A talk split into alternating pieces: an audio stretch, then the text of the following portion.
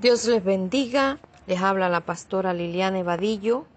Reciban un cordial saludo de parte de la Iglesia Misionera Siloe Vida en la, en la ciudad de Santa Marta, Colombia, quien tiene el gusto de invitarles a una exposición de la palabra de Dios en el marco de temas de formación cristiana. Bienvenidos.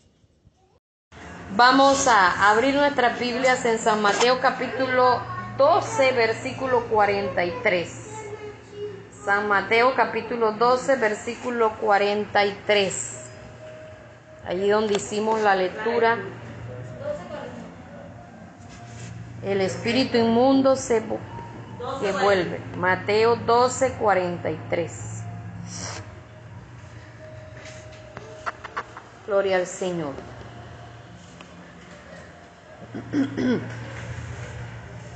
Dice en el nombre del Padre y del Hijo y del Espíritu Santo. Amén. Cuando el espíritu inmundo sale del hombre, anda por lugares secos buscando reposo y no lo halla. Entonces dice, volveré a mi casa de donde salí y cuando llega la haya desocupada, barrida y adornada. Entonces va y toma consigo otros siete espíritus peores que él, y entrados moran allí, y el postrer estado de aquel hombre viene a ser peor que el primero. Así también acontecerá a esta mala generación. Padre, te adoramos. Te damos la gloria, la honra y la adoración porque tú eres bueno, porque tú eres poderoso, Señor, porque tú eres santo. Te pido en esta hora, Dios mío, que tú seas hablando a nuestras vidas, a nuestros corazones, que tú nos toques, Señor, que nuestros sentidos espirituales sean despertados, sean abiertos, Señor, y podamos entender lo que hasta ahora no hemos entendido. Padre, glorifícate con tu poder. Guíame, dirígeme, pon tu palabra en mi boca, Señor. No me dejes hablar lo que no deba hablar, Señor. Por favor, háblanos, Dios mío te lo ruego, cúbrenos con tu sangre preciosa, con ángeles guerreros a nuestro alrededor. Te lo ruego, Dios mío, en el nombre de Jesús. Amén. Pueden sentarse. Bien, hoy vamos a hablar del tema cómo mantener la liberación. Cómo mantener la liberación o la libertad, como ustedes le quieran allí colocar o cómo mantenerse libre, como ustedes le quieran allí colocar. Y anteriormente, en un tema hace poco, estuve hablando de las razones por las que muchos no reciben liberación. Eso lo estuve hablando y estuve explicando algunos detalles. Anoche estuve hablando acerca de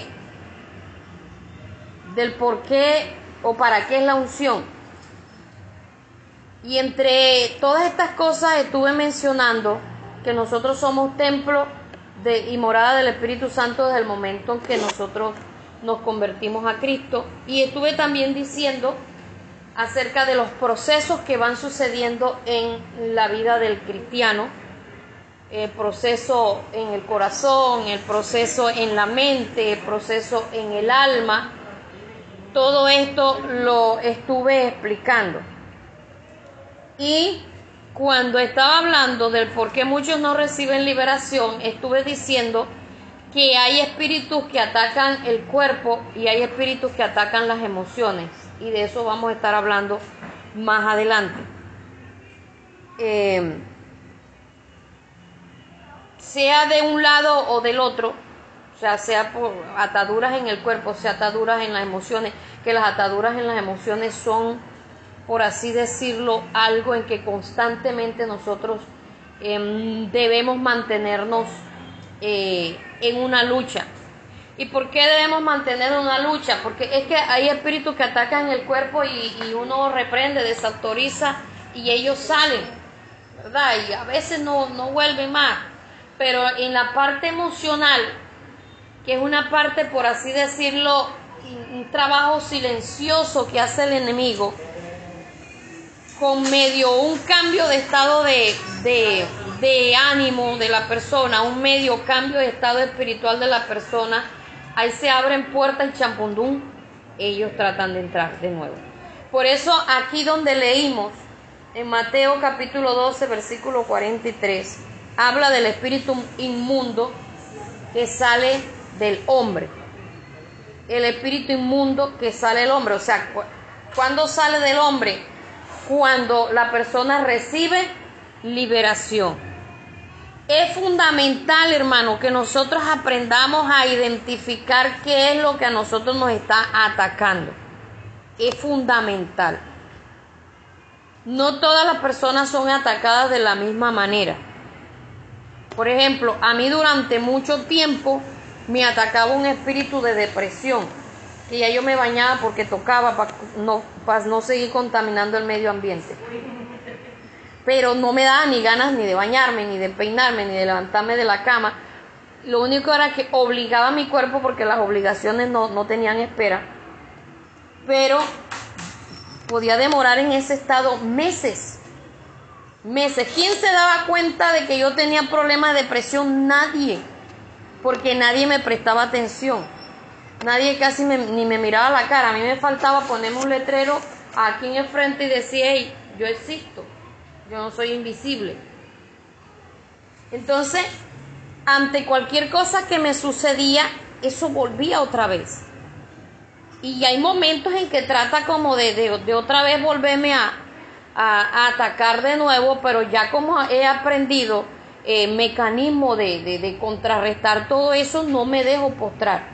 Ya, de cada persona tiene un área. De cuando uno es atacado mm, más que todo con la depresión, hermano, cuando mira atrás. Cuando mira el tiempo transcurrido y deja de mirar para el frente. De uno de mirar lo que viene. Pero cuando uno empieza a hacer un recorderis, llevo tanto tiempo así, llevo tantos años así, que fulano no sé qué, que fulano no sé cuándo, que perengano, y empieza uno a hacer una lista, una lista, una lista, y ahí tenga, usted se pone a hacer esa lista y dígalo, que ahí viene la depresión. ¿Hay, hay cristianos con problemas de depresión? Sí los hay, sí los hay, y más, más de lo que usted cree. Entonces, cuando el espíritu inmundo sale del hombre, dice que anda por lugares secos, lugares secos, anda por allá, donde se siente cómodo los espíritus. ¿Dónde creen ustedes que se siente cómodo? En el cuerpo de la persona, en la vida de una persona. Esa es su casa. Y dice aquí Anda por lugares secos buscando reposo y no lo haya. ¿Sabe por qué no haya reposo en otra parte? Porque esos espíritus fueron asignados para una persona. Según dicen que hay, hay cinco espíritus asignados para, para una sola persona, para una sola. Y no quiere decir que el mismo espíritu que está atacando allá sea el mismo de acá. O sea, pueden funcionar igual, a ser del mismo, por así decirlo, pero cada quien tiene el suyo individual. ¿Sí me estoy haciendo entender? El suyo individual. Entonces, es ahí donde está eh, la cuestión que cuando una persona recibe liberación, esos demonios salen, andan por allá y, y sin sin meter también la parte en que ellos son castigados por haberse dejado sacar. Oí un testimonio de, un, de un satanista que entró a una iglesia a atacarla y estaba en un tiempo de ministración, de, de, donde el Espíritu Santo estaba ministrando y él sentía la necesidad de cerrar sus ojos y los demonios le decían, si cierra los ojos pierde. No cierre los ojos, tonto, porque si tú cierras los ojos pierde. Y dice que fue un instante que él cerró los ojos y el Señor le ministró. Entonces, ellos luchan por mantenerse ahí. Y cuando salen son castigados, son azotados. Ellos les toca entregar también cuentas por lo que eh, ahí están haciendo y por lo que dejaron de hacer. ellos, ellos reciben órdenes de lo que les toca hacer en la vida de las personas. Y dice que buscando reposo y no lo haya. Entonces dice el versículo 44, volveré a mi casa de donde salí. A mi casa, o sea que es una casa que le pertenecía. Una casa que le era asignada. Volveré a mi casa de donde salí. Y dice, y cuando llega, la haya desocupada, o sea, no hay más espíritu allí, porque los que tenía se fueron, y son ellos, y ahora están rondeando, están mirando, están haciendo un análisis, dice que la haya desocupada, barrida y adornada. Mire el detalle que hace el Señor en la vida del cristiano. Una vida limpia y adornada. El Señor decora nuestra vida, hermano. El Señor no es simple. Sabe que yo, yo me quedo admirada, pero requete admirada de ver esas aves que David está, compartiendo en el Facebook. Yo no sé dónde la encuentra, pero ¡qué belleza! Bella, o sea, esos animales yo nunca los había visto. Me encanta ver cómo van esos colores así, que le llaman degradado, ¿verdad? De el color oscuro hasta el claro. Y cómo están entre ahí esas plumas tan bellas, o sea que eso es bello. Sí, hermoso. Todo eso, esos colores allí bien colocados, bien puestos en su lugar.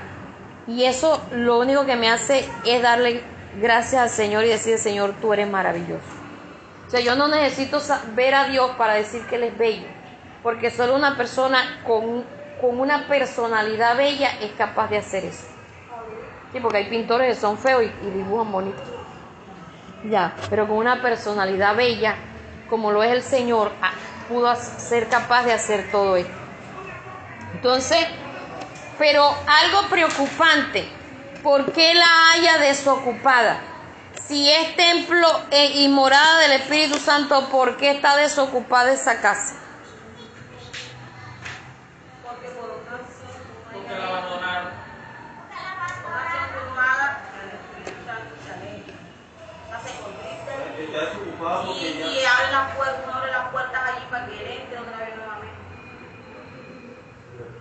El Espíritu Santo se contrista, mas no sale. Por eso, por eso le dije, se contrista y, eso hace que eso es como si se hubiera alejado de nosotros. Y abre uno la puerta y él se entra, porque si siente uno más, las cosas... Una casa descuidada donde el Espíritu Santo no es el que está, ha tomado el control ni está llenando ese, ese espacio, sino que lo tenemos allá amoñadito, como cuando uno regaña a Gael, va y se mete debajo de la mesa. se, se acurruca. Dejó tantas cosas y por eso su, su vida interna, su vida espiritual está desocupada. Y es ahí donde este demonio viene y dice, entonces va y toma consigo otros siete espíritus peores que él peores que él, y entrados moran allí, y el postrer estado de aquel hombre viene a ser peor que el primero. Escuché una experiencia de una joven que cayó en fornicación y dice ella que cuando cuando terminó de ejecutar su acción, la ventana de la pieza estaba abierta y ella dice que ella vio siete demonios asomados por la ventana y cuando ella miró, los demonios se metieron dentro de ella en un acto de fornicación. Otro muchacho, em, que él también se había apartado del Señor y había hecho muchas cosas de inconverso, había ido, bailado, bebido, todo. Pero el día que él cayó en fornicación, cuando él fue a coger la ropa para ponérsela, vio una cantidad de demonios tan, o sea, el pocotón, que él salió con la ropa en la mano y en calzoncillo corriendo para la calle. Y los demonios lo corretearon y se le metieron. A tal punto que dicen, a mí no me crea que se volvió satanista. A tal punto. Se volvió satanista. Entonces, el estado de esa persona viene a ser peor que el anterior. He ahí donde hay la necesidad, en primer lugar, antes de ministrar liberación, si la persona no es cristiana, hay que hacerle la oración de fe. ¿Por qué? Porque la liberación es para los hijos de Dios. Hay que invitarlo a hacer la oración de fe. Si no hace la oración de fe, mejor no le haga la, oración de liberación, porque los demonios tienen derecho legal de estar ahí. La misma persona le ha dado derecho para estar en su vida. Entonces usted va a ponerse ahí a luchar. Y por eso es que a veces hay, hay pastores que están ministrando liberación y demoran dos y tres días ministrando liberación. La persona grite, revuelque, se jala los pelos, trata de ahorcar al pastor. ¿Por qué? Porque hay un, hay un derecho legal, sí. Claro, porque no es tu, corazón directamente, porque no lo deja No lo deja entrar porque ella lo está permitiendo. Hay demonios que son consentidos en la vida de la persona. Le digo de, de ahorcar al pastor porque una vez eh, estaba yo dirigiendo, todavía no estaba en el pastorado, estaba yo dirigiendo la alabanza en una escuela dominical. Yo en el momento que abro los ojos, cuando veo a una muchacha que se sube al altar, porque eh, eh, era bajito, se subió y, me llevaba la mano ya casi aquí al cuello. Y yo alcancé a, agarrarla. Y un, un hermano que estaba ahí cerquita, que tenía corbata, cogió y la agarró y ella lo prendió por la corbata. Y ahí ustedes tuvieron que, que quitarse. Por eso no es bueno uno estar dirigiendo y estar totalmente, desde que comenzó hasta que terminó con los ojos cerrados, porque el diablo es fuerte y es tramposo. Aunque sabemos que, que por lo menos la hermana está ya en la puerta, pero de aquí que ella llegue acá con esa velocidad que ella tiene, cuando quiera llegar aquí. y, otra cosa que otra cosa que no es recomendable, no es recomendable que la gente inconversa sea la que se siente al frente. ¿Sabe por qué? Porque hay personas que son enviadas a hacer daño.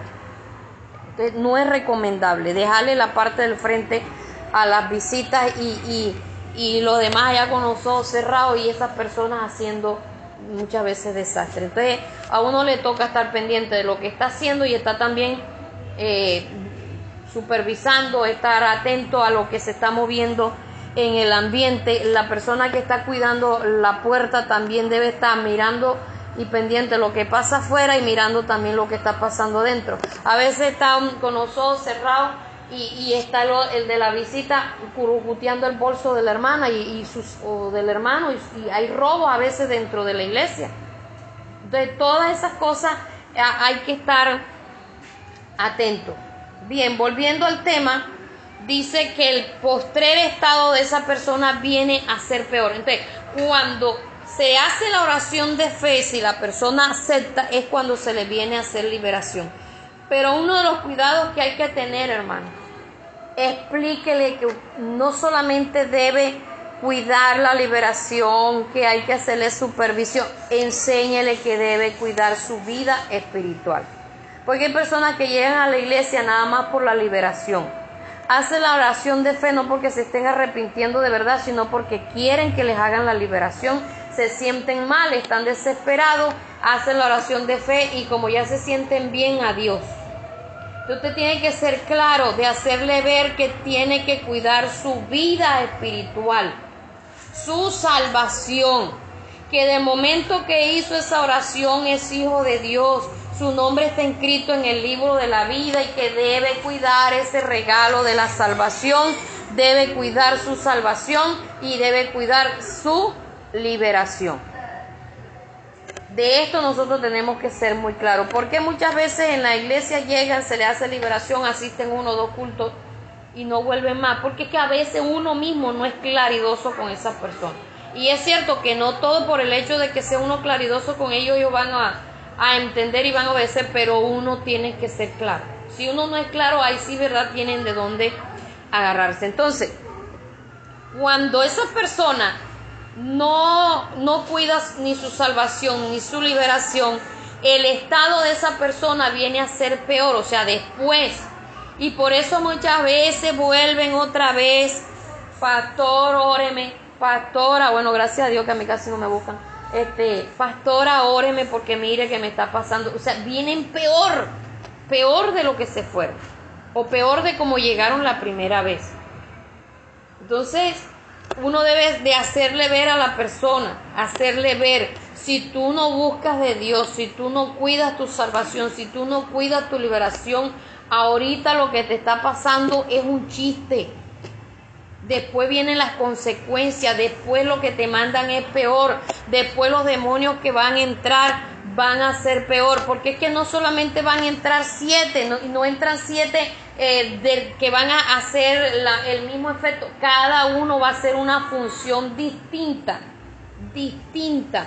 Y de eso vamos a estar hablando más adelante, de cómo entra un espíritu y con ese espíritu entran otra lista más, otros más, y el que está encabezando es uno, uno solo. Ese es el que le dice, entra tú, entra tú y entra tú. Necesitamos aquí para hacer un, un trabajo. Entonces necesitamos ser muy cuidadosos. Ahora, estamos hablando de los demás. ¿Y nosotros qué? ahí donde está también el por qué muchas veces nosotros como cristianos estamos en el mismo estado, recaemos en el mismo estado y a veces hasta en, en condiciones peores. Peores. Hay hermanos que suben, bajan y a veces en una bajada difícilmente vuelven a subir, porque se acostumbraron a, estar subiendo y estar bajando en una vida inestable. Pero llega el momento que como ya se acostumbraron, no, yo cuando quiero me meto con Dios y vuelvo y me levanto y vuelvo otra vez y el fuego de Dios. Pero llega el momento en que ya no le valen. Ah, hicieron medio día de ayuno y volvieron a sentir el fuego, se acostumbraron así. Pero llega el momento en que ni con tres días de ayuno va a volver a sentir el fuego. ¿Por qué? Porque ya, ya su estado es peor. Un estado crítico. Entonces necesitamos aprender cómo mantener la liberación. Y para esto precisamente es este tema. Para aprender cómo mantener la liberación. Como los demonios tratan de regresar, debemos aprender cómo mantenerlos afuera. Porque aquí hay unos temas, por ejemplo, el tema que David está enseñando es de cómo eh, ministrar liberación a una persona, de cómo ministrar. Y yo aquí estoy enseñando cómo mantener la liberación. Él está enseñando allá una, una cosa, yo estoy enseñando otra acá que va prácticamente agarrada la una de la otra.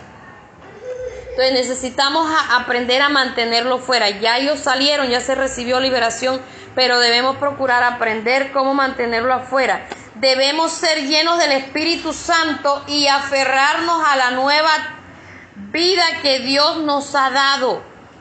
Aferrarnos al Espíritu Santo y a la nueva vida que Dios nos ha dado porque ahora ya somos una nueva criatura en Cristo. Ya al ser nueva criatura, todo en nuestro ser debe ser diferente. Las cosas viejas pasaron aquí todas son hechas nuevas. Todas, todas, todas. Todo lo de adentro, todo lo exterior debe ser nuevo. Aún las, como decía anoche, las cosas que escuchamos, las cosas que miramos, todas deben de ser nuevas. Ya no puedo escuchar lo mismo que antes escuchaba, ya no puedo ver lo mismo que antes veía, ahora tengo que clasificar. Y, y hay personas que dicen, no, lo que pasa es que mi mente, mi mente pues no la puedo controlar, no puedo controlar mis pensamientos. Pero la Biblia dice todo lo que honesto, todo lo puro, todo lo que es santo, todo lo que es de buen nombre y no recuerdo qué más dice, pero termina diciendo en esto pensar. O sea que sí uno puede controlar los pensamientos. Le llegan, pero sacúdalo rapidito. Amén. Sacúdalo rapidito. No es como la, la, hermana que le mostraron un catálogo y llegó a la sección de hombres y empezó y que, así como me lo recetó el médico, y se saboreaba. Usted sabe que ahí, aparecen hombres en boxer. Ya, y se saboreaba la mujer. Eso es pecado. Si ella era soltera y estaba fornicando, y si era casada y estaba adulterando. Y parece que no. Y parece que no. Entonces, ¿qué hace analizando ahí? Ya ahí está abriendo sus ojos y está abriendo el corazón. Amén. Entonces, todas estas cosas nosotros tenemos que aprender a qué le damos mente y a qué no. Si usted no puede resolver algo, no se ponga a estar pensando en eso. Si usted no puede resolver algo, eh, dedique tiempo a orar. Hay cosas que ya son inevitables. Que a usted no la, el tiempo no retrocede. Entonces dedíquese a orar. Señor, ayúdame en esto. Ayúdame en esto. Señor, obra tú. Uno no puede cambiar a nadie. Jamás. Uno no puede cambiar la mentalidad de nadie. Pero usted hace más orando. Y hay una promesa en la Biblia que cuando uno obedece a Dios, hace que sus enemigos estén en paz con uno. Y yo lo he podido ver, yo lo he podido comprobar, porque repentinamente, después de yo tanto orarle al Señor por, por, por mis hermanos allá en Venezuela, y ay, qué bueno, nos habíamos encontrado así fuera por teléfono, repentinamente mi hermana me salió con, con, con cuatro piedras en la mano y yo dije, no, papelía se necesitan dos, yo estoy ocupada. Demoramos años que no hablábamos, porque yo decía, si ella no me respeta, no hablamos. Para poder entablar una, una, un diálogo con una persona debe haber respeto mutuo. Y si ella va a estar así peleando a metro, años hermano, y años de oración, Señor, obra tú, porque ahí trabaja el enemigo. Señor, obra tú, Señor, obra tú, Señor, obra tú. Y yo a veces le decía, Señor, que no sea cuestión de resentimiento ni cuestión de orgullo, Padre, sino que ella tiene que respetar. Yo soy tu hija, yo soy tu sierva. Ella no está entendiendo las cosas, yo soy la hermana mayor de ella. Señor, mira esto, Señor, mira. Ahora ella me dice, mamá. ella misma me escribe, ella misma me saluda. Hola Lili, ¿cómo amaneciste? Ya, entonces, y ya hay un respeto. Entonces no es cuestión de que, de que no, que es que a mí me tienen que respetar, no hermano, es que ya con, gente grosera a metro. Porque sí, a metro, es mejor la distancia de, de lejito te quiero, pero tu cercanía me afecta. Amén. Entonces lo mismo pasó con mi hermano. Y, Dios, o sea, en este año, Dios ha hecho esos dos milagros. Que dos de mis enemigos se han vuelto mis amigos. Entonces, no se puede recuperar el tiempo perdido, el tiempo de atrás, hermano. Pero lo bueno es lo que está pasando ahora. Eso es lo bueno. Y yo le doy la gloria a Dios porque fue Él que, que, que actuó de esa manera y que esto pues me da mi tranquilidad. Amén. Entonces, eh, ayer le decía, sé que no me voy a morir antes de que nos volvamos a ver cara a cara. Entonces, tengo esa fe en el Señor y si no le veo, pues bueno, después que la, eh, vea en el reino de los cielos, eh, eso es más importante todavía. Entonces necesitamos entender que para poder mantener la liberación debemos permanecer llenos del Espíritu Santo que el Espíritu Santo trabaje en nuestras vidas, que el Espíritu Santo nos llene, que el Espíritu Santo gobierne, que el Espíritu Santo nos guíe a toda verdad, que el Espíritu Santo se convierta en su sensor, en, en mi sensor. Mi sensor y su sensor. ¿Sabe lo bonito que era cuando yo anteriormente estábamos en la cuestión de, lo, de, de la vela con el pudín? Yo algo sentía como que no es agradable, algo aquí está mal. Hasta que, bueno, tiqui, tiqui, tiqui, tiqui, en el momento, pero lastimosamente la volví a meter las patas. Bueno, porque en el momento que ya yo vengo y busco en internet el origen, ya todos estaban adentro. Ustedes se dieron cuenta que yo prácticamente entré de último. Y ya ni modo, o sea, me dio cosas como decir, no, no, no, porque Pero ya tenemos la claridad. ¿Por qué pues, pasa esto? El Espíritu Santo. Usted le puede decir al Espíritu Santo que le ayude aún en los quehaceres. Recuérdame, yo a veces, a mí se me olvida bastante el agua y a veces yo le digo, Espíritu Santo, recuérdame el agua. Y en el momento que voy, cojo la llave, me acuerdo del agua. Señor, recuérdame del arroz porque se me vuelve puro bucayo. Tras de que yo hago poquito, entonces cuando encuentro, ah, puro bucayo, se me olvida que estoy haciendo, que estoy cocinando. Y yo digo, Espíritu Santo, háblame, Espíritu Santo, muéstrame qué me pongo, cómo me peino, Espíritu Santo, aún en el calzado, Espíritu Santo, la ropa interior, Espíritu Santo, todo, hermano. Todo, todo, el Espíritu Santo lo va direccionando a uno. Amén. Lo va direccionando. No le estoy diciendo tampoco que la manera como yo me peino, que ustedes se tienen que peinar. No le estoy diciendo eso. Porque yo me peino así como ustedes ven que yo me peino, porque el pelo se me está cayendo. Entonces tengo que tener Sumo cuidado de qué peinado me hago. Sumo cuidado, una delicadeza. Pero ahorita me verán con buen pelo, van a ver. Gloria al Señor. Entonces, necesitamos hacernos amigos del Espíritu Santo. Hacernos amigos. Que el Espíritu Santo nos vaya direccionando e ir a obedecer. Porque también Él a veces nos advierte. No hagas esto no digas esto, no vayas allá, no te metas en este negocio, no hagas lo otro y nosotros nos creemos a veces más sabios y no obedecemos. Aprendamos a, a, cuando se nos llegan las cosas a la mente, siempre decir, Espíritu Santo eres tú. Porque es que a mí me pasaba esto, que yo escuchaba como mi propia voz que me hablaba a mi mente. Y yo decía, ¿será, seré yo? Será el diablo, será el Espíritu Santo. Pues cuando uno no conoce la voz del Espíritu Santo, pues uno no sabe ni quién es que le está hablando. Porque nuestra propia mente también habla, el diablo también habla. Y, y en la medida que fue pasando el tiempo, en dos oportunidades este, hubieron profecías donde el Señor me decía, lo que te viene a tu mente no eres tú, soy yo que te estoy hablando. Y a veces me llegan unas cosas, hermano, que yo digo, ay, no puede ser. No puede ser que eso esté pasando. Y resulta que cuando el Señor destapa la bomba, destapa esa olla, lo que se estaba cocinando adentro era peor de lo que yo me estaba imaginando. Entonces necesitamos aprender esta parte de hacer que el Espíritu Santo sea nuestro amigo.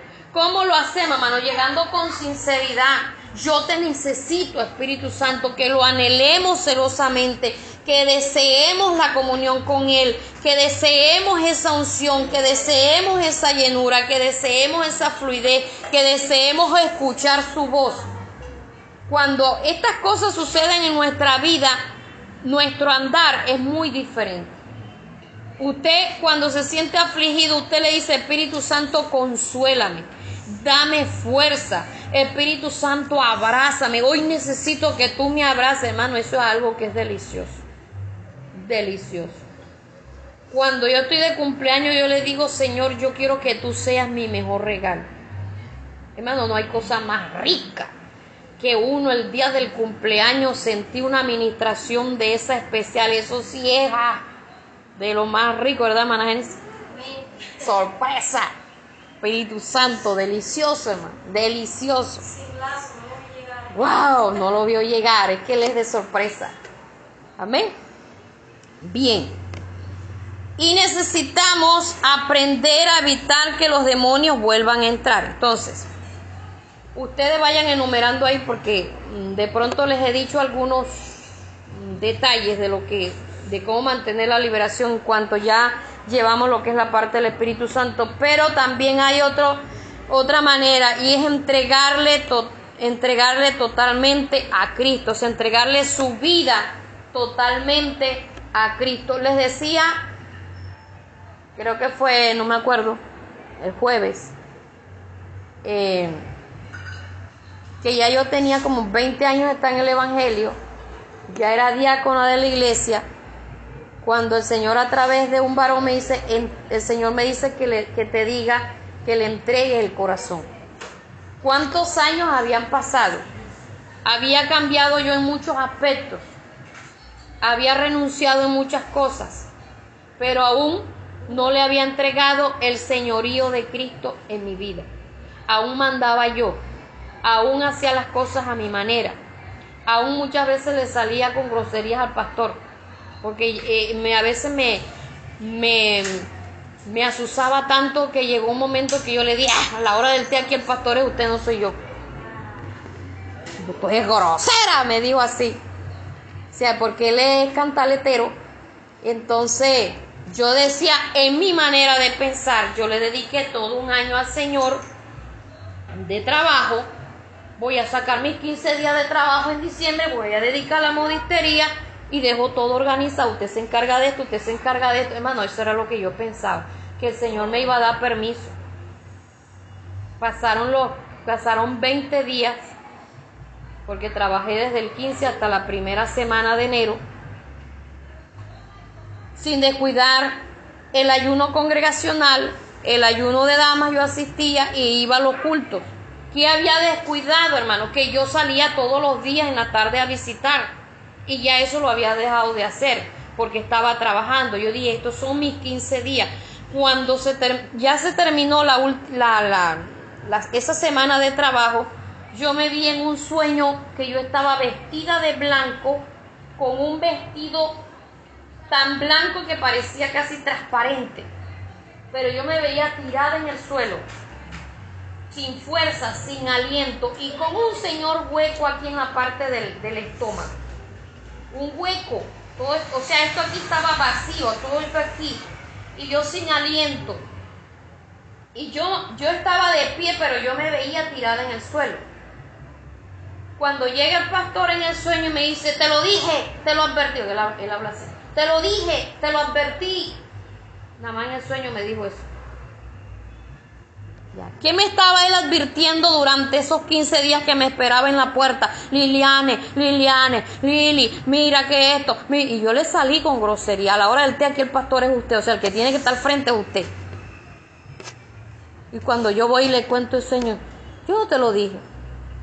Hermano, yo terminé esos, esos 20 días, esas tres semanas que a pesar de que había estado asistiendo a culto, a pesar de que había estado en el ayuno, yo me sentía re mal. Y para rematar la, cereza del pastel, le salí también con unos ples a David, que ese día le dio tanta rabia que, que no me contestó. Porque a veces uno quiere frenar lo que los malos hábitos que uno mismo le ha dado a la gente, uno los quiere frenar sin, sin sabiduría y pan y pan y pan. Y lo que hace es empeorar las cosas. Gracias a Dios que él se quedó muy callado. Pero necesitamos aprender, hermano, que la prioridad de nosotros debe ser el Señor. entregarle nuestra vida totalmente a Cristo. Vamos a mirar qué dice Mateo capítulo 22, versículo 37.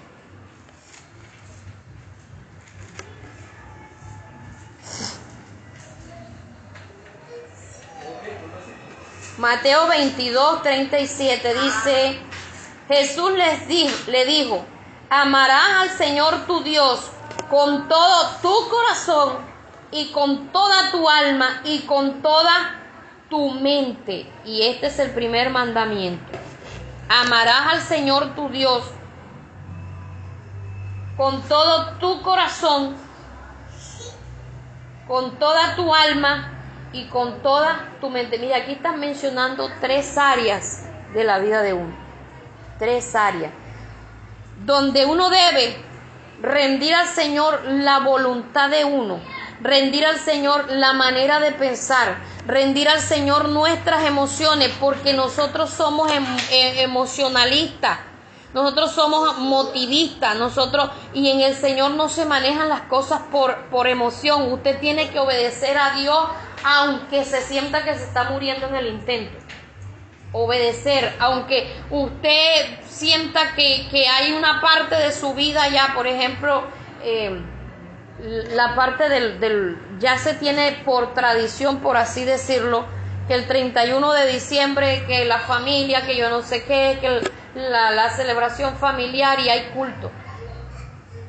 Eh, eh, eso, eso a veces da como que como que duro, porque a veces uno era el primero en llegar, que yo no sé qué, y ahora no, que primero era el culto, entonces a veces está en el culto y está la mente allá. Y hay mi familia, y mi familia, y yo no sé qué, y yo no sé cuándo, cosas, cosas así por el estilo, en que si esto no, no lo aprendemos a involucrar, mi primer pensamiento y lo que yo pienso debe estar sujeto a, lo que dice la Biblia.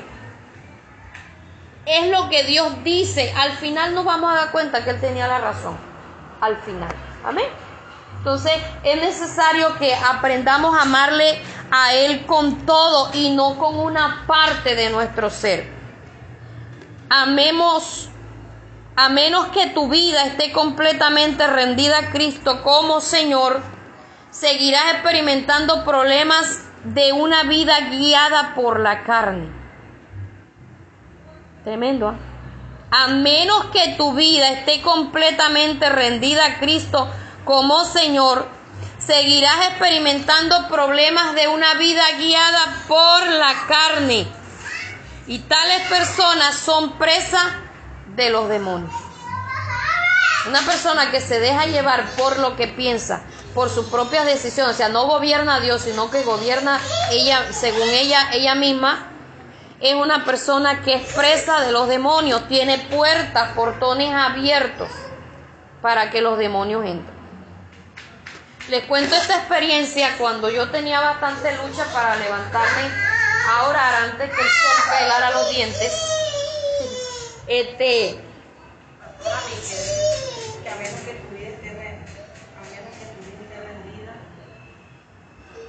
totalmente a Cristo.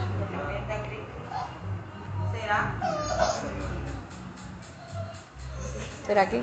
Será presa de, los de los demonios. Y tranquilo que esto se lo voy a enviar por WhatsApp. Usted allá lo... Se lo voy a enviar por WhatsApp y también le voy a, se le voy a enviar el enlace para cuando usted escuche, escuche, escuche, lo elimina de su celular que no vaya a decir la pastora me tiene el celular lleno de basura. Entonces usted le saca lo que considere basura y también a veces el mismo celular le elimina esos, esos WhatsApp y ya usted sabe que tiene el enlace para que usted lo vuelva a escuchar. ¿Ok? Si no, como sé que algunos no tienen cómo descargar la aplicación, entonces, mm, gracias a Dios, Dios me proveyó un, eh, una aplicación en la que mm, resume ya, y, se puede enviar por WhatsApp. Una hora de prédica, la que les envié en estos días. Ah, una hora, sí, una hora, hora y piquito. Y ah, ella se comprime el archivo. Entonces les llega a ustedes, lo que ustedes no pueden es enviárselo a otra persona. No se puede reenviar. Entonces, pero yo sí desde mi celular lo puedo, lo puedo enviar. Bien, entonces necesitamos Ah, le estaba contando, le estaba contando de, de la lucha que yo tenía para, para um, levantarme temprano a orar. Y, y, yo un día me desperté y yo dije, ay no, yo tengo mucho sueño, volví. Y seguí durmiendo. Y salí soñando donde yo me paraba al frente de la casa, donde yo estaba. Y había un loco que me empezaba a mirar así con sus ojones así, de loco. Ustedes saben cómo miran los locos. Entonces yo cogí y cerré la puerta de la casa. Pero, hermano, cuando yo cierro la puerta de la casa y miro hacia la parte de atrás, lo que, lo que daba hacia el patio y los costados, era pura lata, o sea, hojas de pedacitos que tenían malla y, esos pedacitos que tenían malla estaban agarrados de la hoja de zinc con unos pelitos de alambre. La puerta también del patio era, una, era algo, o sea, todo, todo emparapetado. Lo único que yo tenía era una fachada bonita. La fachada de esa casa sí estaba bonita, estaba bien, era de material. Pero lo de atrás y de los costados era un rancho loco. O sea que más loca era yo que la que estaba y el que estaba afuera. Y yo en el sueño yo dije, si ese hombre quisiera de verdad entrar y, y hacerme daño, lo pudiera hacer. Porque nada más era jalar una hoja de esa o, o pedazo de malla y podía entrar y hacerme daño. Cuando yo me desperté asustada, ¿qué creen ustedes que sentí yo? La pena de mi vida, la vergüenza de mi vida, porque esa era mi condición, pura fachada. El no tener una, una vida dispuesta para Dios, no tener una, una disciplina en la búsqueda eso era lo que, lo que yo estaba viviendo. O sea, tenía puertas abiertas. Y no solamente puertas, yo tenía todo a disponibilidad del enemigo. Todo. La búsqueda hace que usted y yo le cerremos las puertas al enemigo. Y si no, lo que vamos es a hacer una habitación de los demonios. Ahorita le decía que, que hay demonios que están en la vida de las personas y están consentidos. Espíritu de vanidad, Ay, tan lindo. Lo acaricia. Y desea el gancho que se pone la hermana, la falda, desea el brasier, es que le quedan los senos, no sé qué, desea todo lo que el otro se pone, todo lo que el otro compra, eso lo quiere tener. La casa, el, aquel pintó la puerta de un color, también la pinta igual y todo, todo lo quiere tener. Eh, hay envidiosos dentro de la iglesia, los hay a tal punto que dice, ay, lo que pasa es que es que cuando, cuando niña a mí casi no me compraban nada. ¿Qué está haciendo ahí justificando? Es que cuando niña yo viví en una pobreza. tiempo pasado, eso fue, la que vivió en la pobreza fue la vieja aquella, del hombre viejo. O sea, la vieja Liliane vivió en la pobreza. Ya la, la nueva en Cristo ya tiene riquezas en Cristo Jesús. Amén. A mí me dice mi nieta, mami, ¿y tú eres rica? Yo sí, yo soy rica. No, yo empiezo, yo tengo un hogar allá en el cielo. Mi mami, usted siempre sale cantando porque ellos me dicen una cosa y yo le respondo con, con, con alguna canción. Entonces, donde mi Jesús me lo fue a preparar. Y así, hermano. O sea, eso me hace sentir que yo soy rica. No porque si tengo silla o no tenga silla donde sentarme, esto que lo otro, hermano. Yo soy rica. Rica por lo que Él tiene allá en el, me tiene preparado allá en el cielo. Lo de aquí esto es pasajero. Y a veces cuando uno no tiene ni dónde sentarse uno de pronto no le para bola eso. No le presta atención. No le presta atención. Dios te da tampoco estás entendiendo que ay, la vecina compró yo voy a comprar. En el sector donde yo estoy hay una así. Claro. Entonces dentro de las iglesias abundan la, las envidiosas. O los envidiosos también, porque hay, vamos a dejar que, que los hombres, ay Dios mío.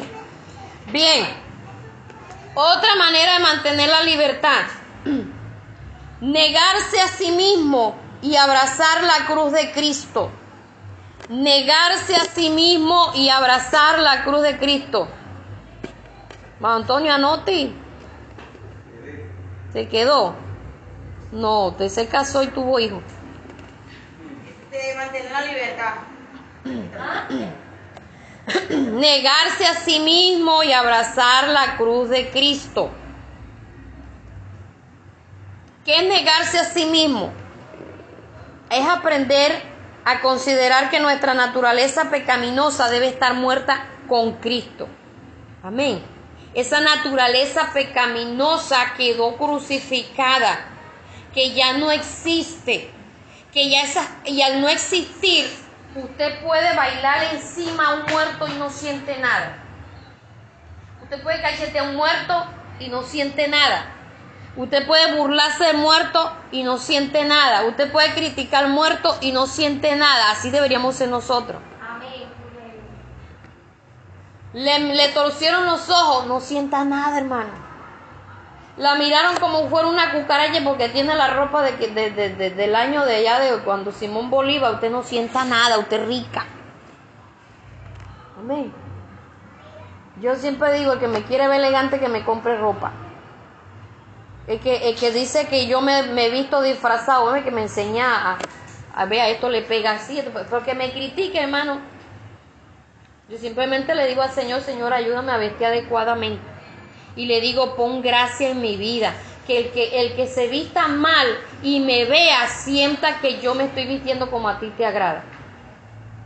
Pero si trato en lo posible de no vestirme disfrazada, estoy en ese proceso aprendiendo. Ya, o sea, digamos que mm, saliendo de la corronchera a la elegancia, entonces estoy en ese proceso. Sí, en ese proceso de la nueva rica. Ustedes han visto que los que llegan a ser ricos de repente se, engancha todo encima. Se, ven así estrafalarios. Bueno, así no, como los reyes, así. Así, hermano. Entonces estoy en ese proceso.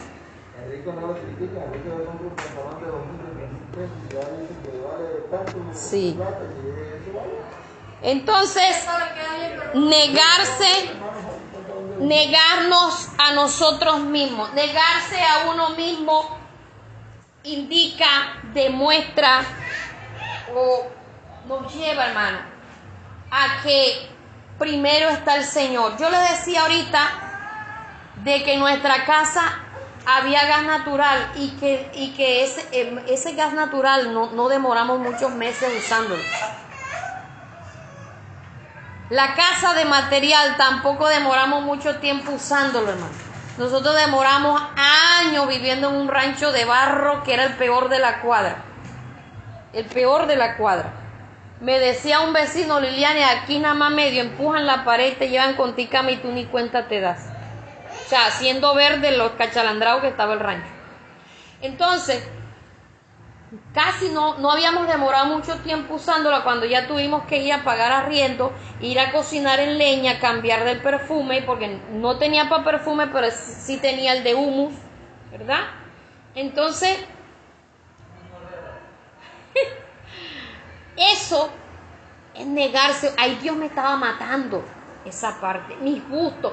Primero tenemos que a veces hasta morir a nuestros propios gustos ponernos lo que no queríamos, comer lo que no nos gusta. Usted sabe lo que, por ejemplo, a nosotros eh, no somos amigos ni de la lenteja ni del guandul. Y había una hermana que nos mandaba una taza de arroz de guandul. Ay, ¿de dónde sacamos nosotros el guandul? Teníamos que, teníamos que comérnoslo así. No somos amigos del mafufo cocido. Y nos mandaba arroz de guandul con mafufo. Ay, eso. Eh, eso es de la familia del guineo. Eso es para un frijol chiquitico. Pero a mí no me gusta, a mí me gusta en sopa y en dulce. Pero así guisado no, no me gusta. así parecido. Entonces, eso, eso era lo que nos mandaban, hermano. Todo lo que a nosotros no nos gustaba, esa era la comida que ¿Por qué? Porque Dios nos estaba procesando. Nos estaba procesando. Renunciando y haciéndonos morir. Dios, si nosotros no renunciamos voluntariamente, Él nos hace morir. ¿Qué necesitamos entender? A ser agradecidos con Dios. Yo me acuerdo e, esa vez que hicimos ayuno hasta las 6 de la tarde y lo que teníamos era bienestarina y sin azúcar y había vigilia en la noche una vigilia que teníamos siempre que caminar lejos. Y el pastor, hay que uno no fuera a esa vigilia, porque era obligatorio. A tomarnos aquí vamos a actuar con fe. Hermanos, David se tomó su pocilla, oramos, cada quien oró por su pocillo de bienestarina sin azúcar. Señor, colócale el dulce. Él se lo tomó, lo saboreó. Oye, ¿verdad? Se siente dulce. Y yo miraba los pelados. Ninguno nos los tomamos, hermano. Y David iba para el segundo pocillo. Por estarnos mirando la cara, le falló la fe. Le pasó ni, ni, Pedro cuando iba sobre las aguas. No dio para tomarse. Hermano, en esa época nosotros no había vigilia que nos perdiéramos. Para poder comer así fuera medianoche.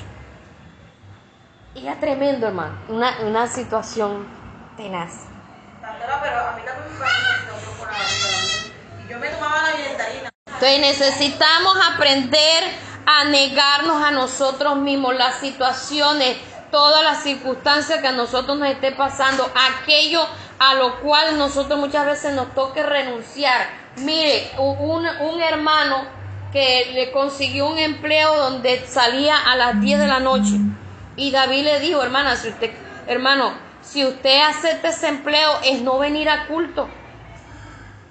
Digo, lo que pasa es que yo tengo necesidad. Bueno, usted verá, hermano. Allá se levantó a trompar con el, con un u otro de los empleados de ahí, dañó su testimonio y después regresó ahí sí el pastor, usted tenía la razón. Entonces, toca a veces negarse. En Becerril yo era, yo trabajaba como este empleada doméstica. Cuando eso pagaban 2.500 pesos, estoy hablándole del año de la UPA, cuando eso tenía 15 años. Pero en la ciudad pagaban 6.000 pesos. Y resulta que me llamaron de un de, de Casacara a que fuera a atender un almacén. Pregunté los horarios. No, si el domingo es el que más se trabaja. ¿A qué hora salgo en la tarde? No, usted sale a las 7 de la noche. Entre semana este salía a las 7 de la noche y los domingos trabajaba hasta el mediodía. Dije, no me sirve. ¿Y por qué? Yo, porque yo tengo que llegar a culto y tengo que llegar temprano a orar y yo no me puedo perder la escuela dominical. Eso yo no lo negocio con nadie. Ah, bueno, y fueron en carro a buscarme. Y yo dije que no. La hermana donde yo vivía me insultó, me dijo hasta que se cansó porque ella era así. Ella le da a uno más, más lengua que plata de perro. Hermano, ¿y tú cómo? A mí, yo, yo, a mí me dolió, yo tragué en seco. A mí me dolió pero tenía que pensar primero en mi vida espiritual. ¿De qué sirve la plata donde la vida espiritual de uno vaya en descenso? Y eso no es que nos vayamos, que no, que el domingo yo recupero, hermano, el domingo usted no se recupera, usted en un día de comida, usted no recupera el hambre de la semana. Eso lo debemos tener claro. Un día que usted no coma, usted no recupera. Si usted se salta el desayuno, olvídese que usted almuerza, usted va a recuperar el desayuno. Si usted se le pasa la hora de, almorzar, que usted debe almorzar más tardar a la una de la tarde y usted viene a almorzar a las tres, ya el cuerpo ya se ha descompensado. Ya eso ya, si soy yo, demoro tres días para recuperarme. Hablando de la seriedad, yo me descompenso con facilidad y demoro para, tengo que hacerme suero casero, tengo que, David me trae yogurcito, o sea, sí. En estos días estaba así, me trajo un platico de uva y yo, uy, va buena la cosa, mija, ahí se lo trae. Yo en el momento pensé que era para los dos, me comí unos cuantos y lo dejé allá. Como a los dos días, ay, no te vas a comer las uvas. Tú me la trajiste a mí, en serio. Y ahora antes de irse me trajo un platico de, de fresa. Uy, estaba allá. de fresa, hermano. Y yo, wow, va bien la cosa.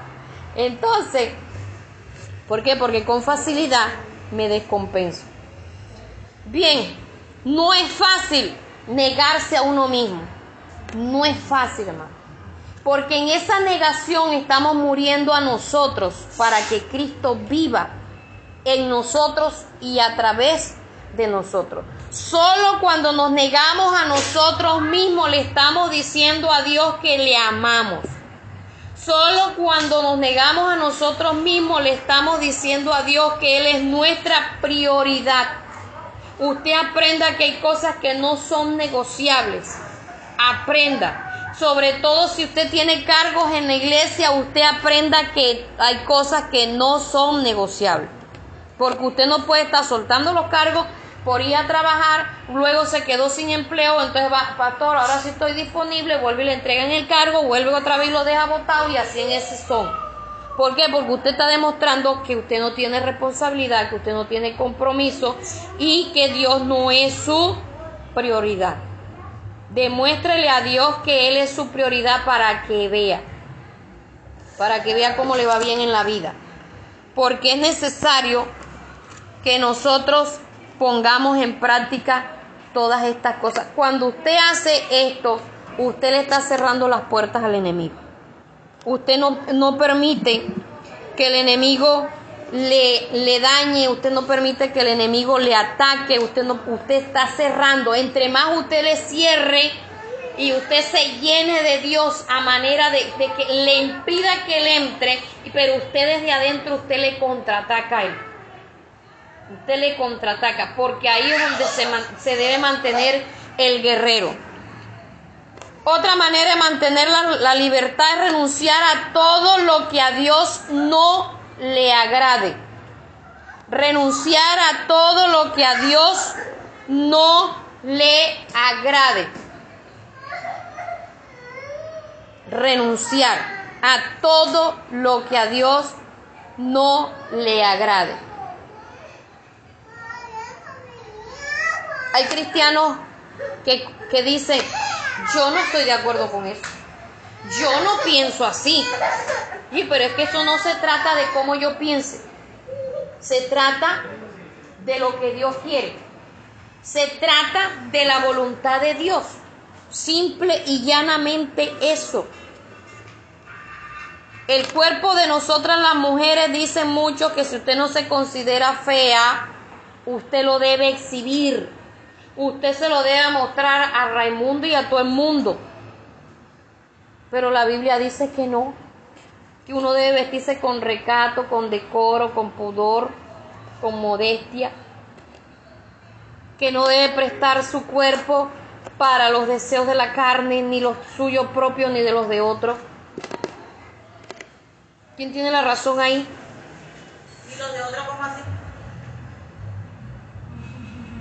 Ay. No, no, no, ay. no, no.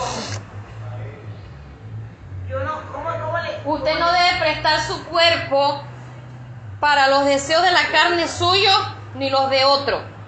Me explico, cuando usted se siente, le voy a poner este ejemplo, cuando usted se siente sensual, usted va a suave, llamando la atención. Y eso le va despertando a usted, así, así ya haya estado ya después de la menopausia que queda. Entonces ya usted se va a sentir llamativa, se va a sentir que su ego como mujer está por las nubes porque la están mirando, la están codiciando, le están... Ya. No Pero ahí está la parte suya, ¿verdad? Que se le está levantando todo. ¿Dónde está el no prestarse para los deseos de la carne de otros?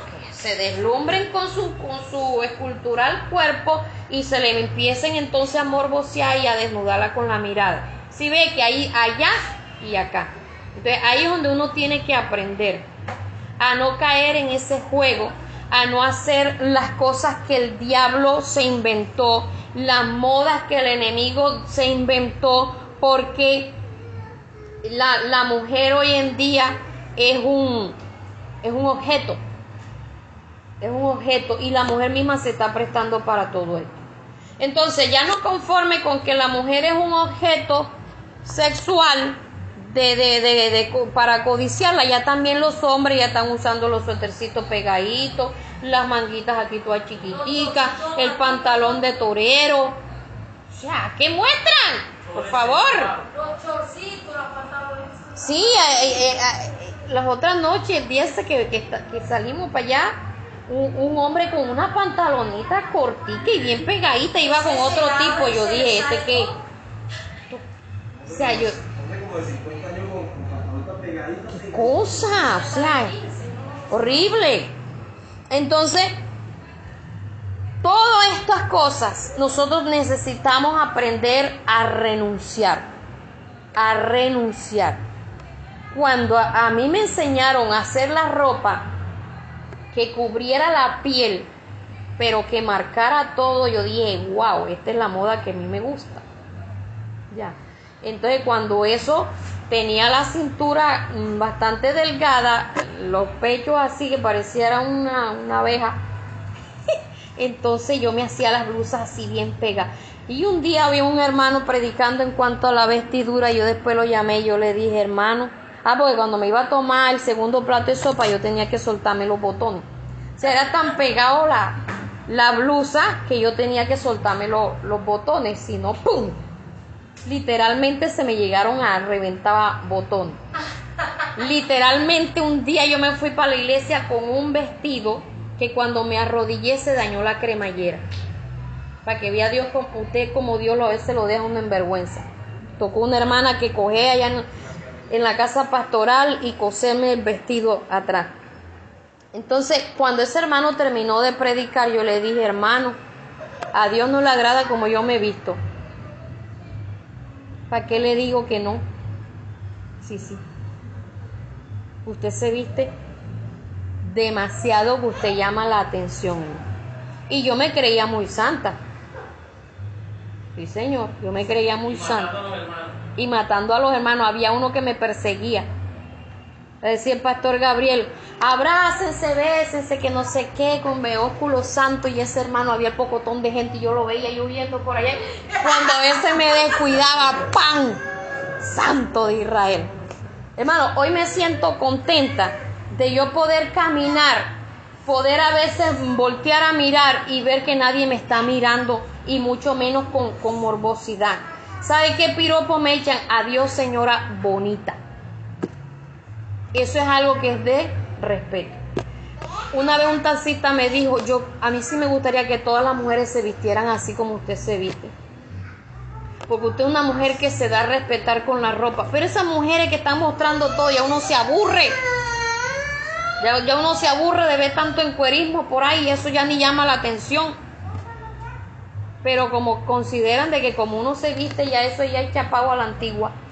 Entonces, hermano, uno tiene que aprender lo que yo les decía a ustedes, de, que el Espíritu Santo sea un sensor en nuestra vida. Aprender, Espíritu Santo, de frente, de medio lado, de espalda. ¿Te agrada? Que usted esté mostrando o no esté mostrando, usted debe saber eh, qué debe mostrar y qué no debe mostrar. ¿Sabe por qué, hermano? Porque no todos los hombres tienen la misma no, este, la misma debilidad en cuanto a las partes del cuerpo de una mujer. No todo. Había uno que él, decía que la debilidad de él eran las piernas de la mujer. Y por eso le gustaba que las mujeres se vistieran con la falda ceñida. Porque esa era su debilidad.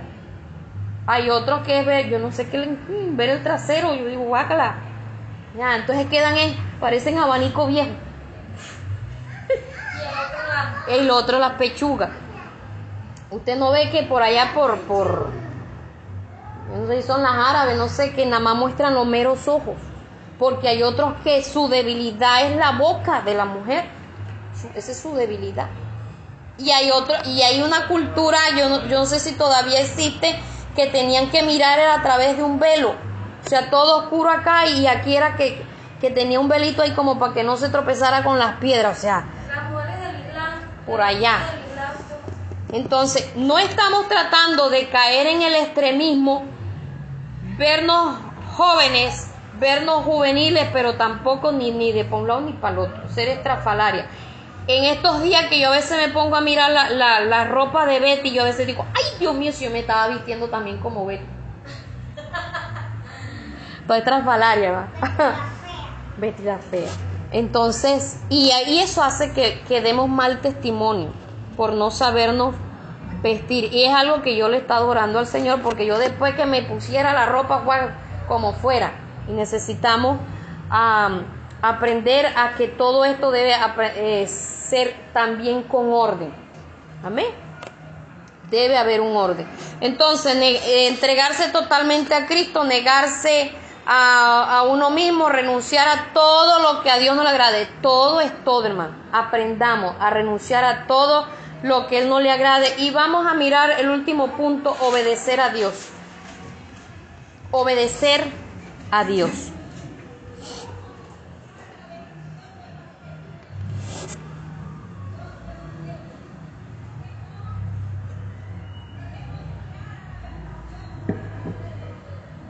Obedecer a Dios. En vez de trabajar con tu propio esfuerzo para agradarle.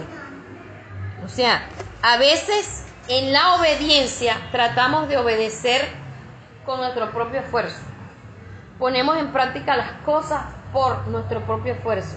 Pero si pedimos la guía del Espíritu Santo, el Espíritu Santo hará que las cosas que obedezcamos lo hagamos con ganas. Cuando lo hacemos con nuestro propio esfuerzo, nos estamos obligando y más temprano que tarde terminamos renunciando a aquello que estamos obedeciendo, pero a las malas.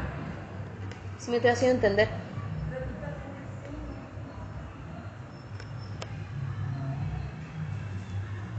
Cuando obedecemos por nuestro propio esfuerzo, hacemos las cosas obligados, hacemos las cosas por apariencia, hacemos las cosas porque nos están viendo. Por eso es que a veces hay cristianos que unas cosas son en la casa y otras cosas son en la calle y otras cosas son en, la iglesia. De esa sola persona hay tres. El que es en la casa, el que es en, la calle, incluyendo trabajo y todo, y el que es en la iglesia. Tres personas en una sola. Y más temprano que tarde, terminará cayéndosele toda esa fachada. Más temprano que tarde. Porque es que hermano, cuando nosotros nos dejamos llevar de los deseos de la carne, eso es como el óxido, que va comiendo, va comiendo hasta que ya no sirve para nada. Y la carne es como ese óxido va minando, minando, minando. Y cuando usted venga a ver, hermano, mire, eh, por lo menos, ¿quién va a creer que una varilla que esté adentro oxidada vaya a dañar el concreto? Y lo termina dañando. Por eso es que la Biblia dice, el que crea estar firme, mire que no caiga, porque a veces las varillas adentro están, tienen óxido. No hemos sacado todavía los escombros de la vida de uno. No hemos sacado todavía la basura del viejo hombre. Entonces, si pedimos la guianza del Espíritu Santo, la fortaleza del Espíritu Santo, hay una obediencia que es voluntaria. Usted más bien se siente contento porque usted está agradando a Dios. Se siente satisfecho. Ya usted no va a manejar las cosas igual que como la manejaba antes. Me dijo una señora que ya no le gustaba ser evangélica porque le, prohibía, le prohibían pegarle al marido con el sartén.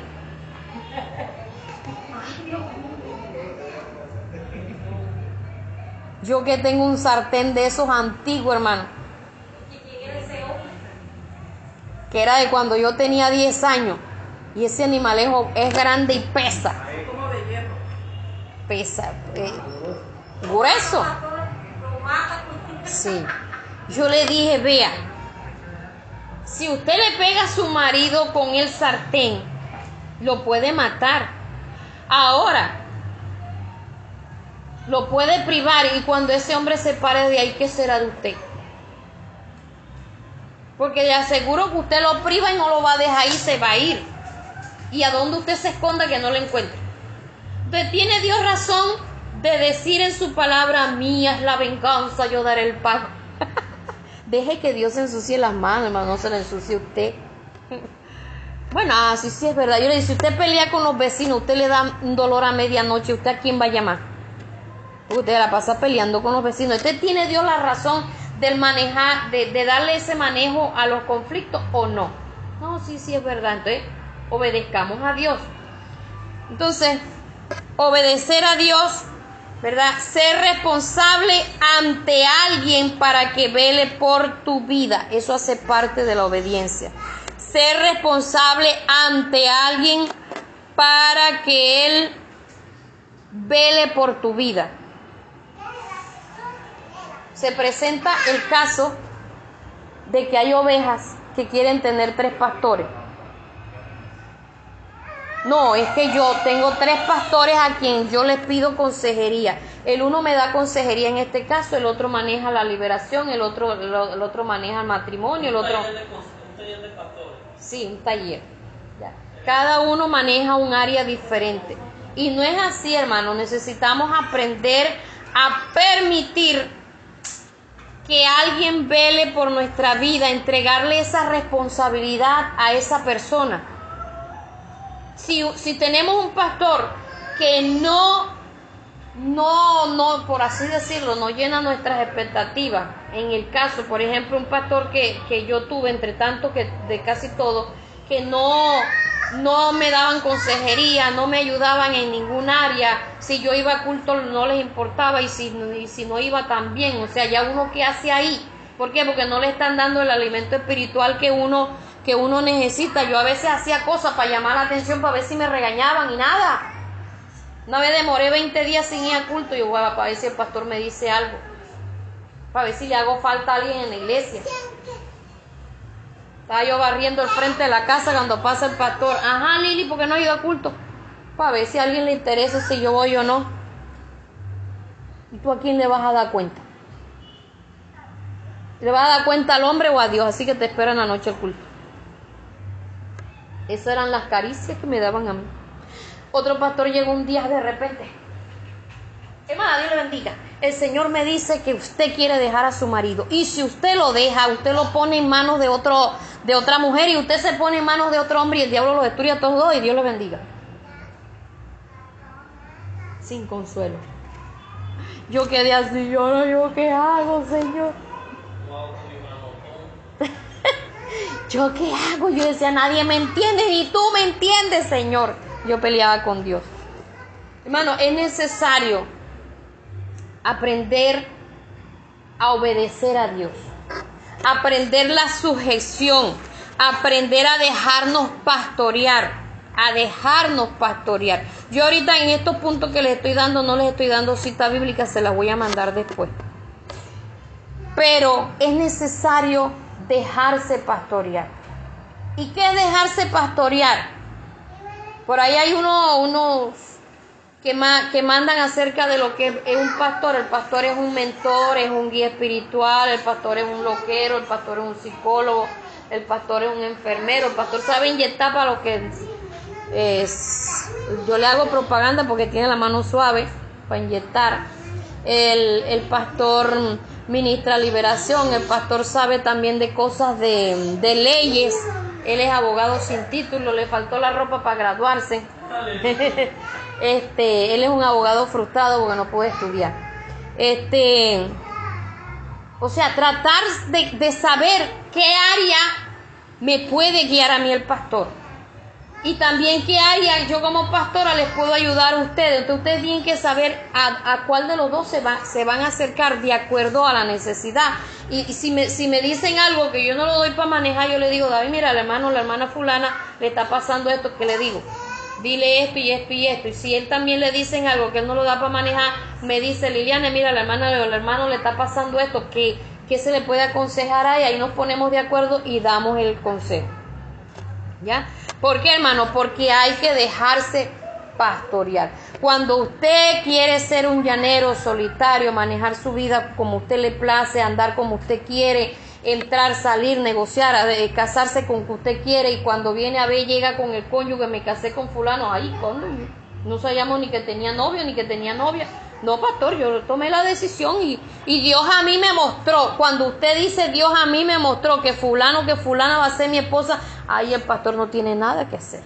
Pero si usted se acerca y usted dice, pastor, este, a mí me llama la atención fulano de tal o fulano de tal, ayúdeme a orar para ver si ese va a ser mi, mi, mi ricostillo o mi ricostilla, usted está entregándole un permiso para que no solo ore, sino que también opine.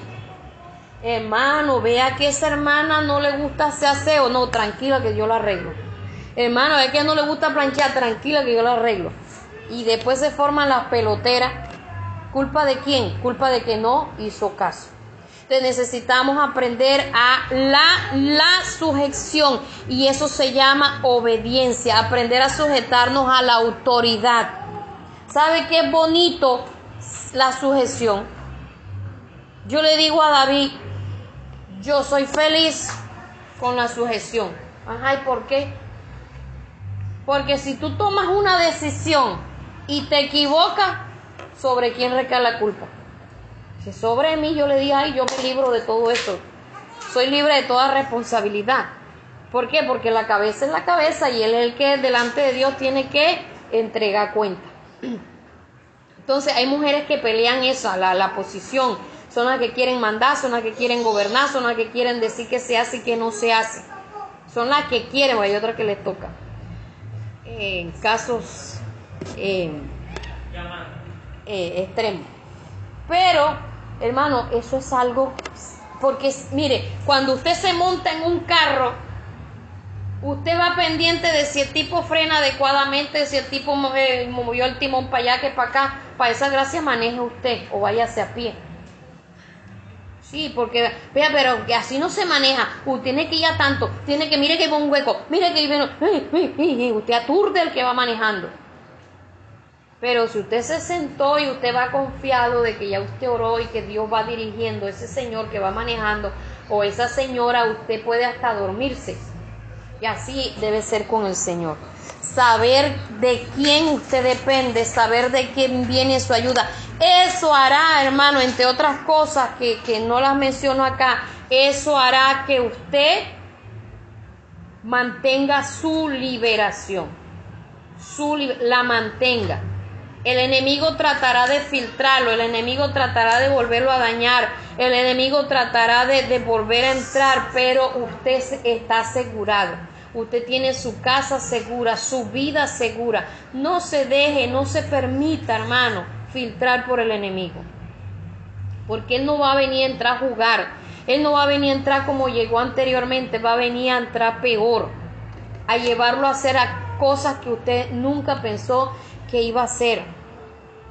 Hay, hay muchos cristianos o que fueron cristianos, se descarriaron y hoy día están en, los grupos eso de pandilla, en los, de izquierda, de, tantas cosas, delinquiendo, matando. ¿Pensaron ellos que iban a, caer en esa situación? No. ¿Cuántos de los que se descarriaron pensaron que iban a caer en el lesbianismo, en el homosexualismo? No lo pensaron, hermano. ¿Cuántos descarriados hay practicando brujería? Muchos. Por ahí hay uno, bueno, que ya casi aquí en Colombia no, no, no se ve. Ese hombre era uno blanco, el que tenía el cabello por aquí así, que era brujo, no me acuerdo, o es brujo, hijo de un pastor. Pónganse ustedes a pensar, yo no me acuerdo cómo que se llama él, pero él, él aparecía mucho en las propagandas. Walter Mercado. Walter Mercado, hijo de un pastor criado en el Evangelio, mire cómo está. Los dones que, el Espíritu Santo le dio, ¿para qué lo está usando? Poniéndolos al servicio del diablo. Entonces, son cosas terribles, hermano. Y aprendamos que lo que Dios tiene para nosotros es mucho mejor de lo que nosotros... Sí, pero eso es, es una rama de la brujería. Lo que pasa es que ahora le han puesto un nombre bien bonito, pero no dejan de ser brujos. Entonces, eh, aprendamos a serle fiel a Dios. Y eso hará que ni los demonios vuelvan a entrar, ni que otros que quieran entrar entren, ni que los que envíen tampoco puedan entrar. Amén. Porque tenemos nuestra casa asegurada sobre la roca. Vamos a estar de pie y vamos a darle gracias a Dios.